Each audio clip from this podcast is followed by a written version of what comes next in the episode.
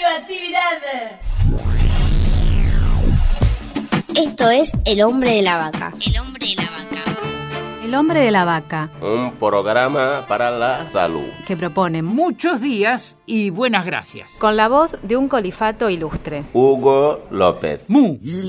Hola, queridísimos oyentes. Hoy estoy muy, pero muy contento. Los trabajadores y las trabajadoras de IMPA concretaron una locura, un sueño, una esperanza. Resulta que después de 17 años de recuperar la fábrica y autogestionarla, hace poquitos días lograron que se aprobara a su favor la ley de expropiación. La fábrica pasó a ser de los y las trabajadores.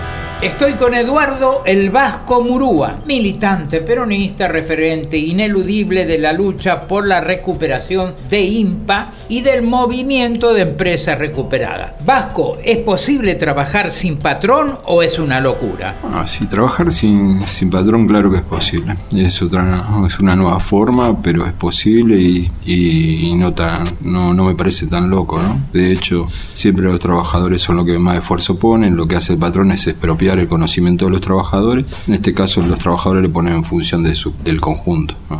¿Qué es mejor para el ser humano? ¿Trabajar en una empresa privada o en una cooperativa? Lo mejor sería no tener la obligación de trabajar. Eh, la obligación de trabajar plantea una alienación y plantea enfermedades concretas. Si uno se- sería mucho más libre si no tuviera que trabajar. De cualquier manera, el trabajo en cooperativa es mucho menos alienante y el trato mismo entre, entre los que trabajamos juntos es de, de cooperación y de compañeros más que de trabajador. Eso es lo que rompe un poco, pero ojalá no tuviéramos que trabajar.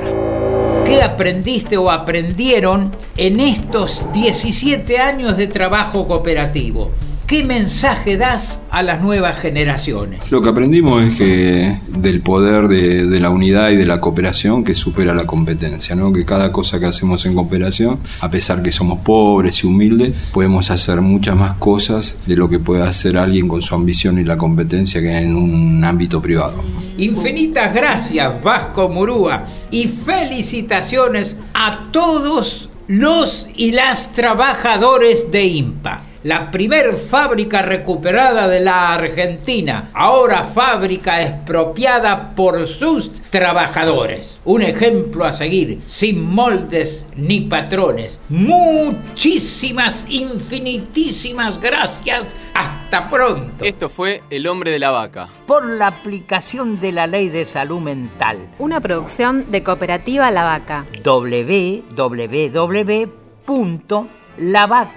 www.lavaca.org. ¡Mu!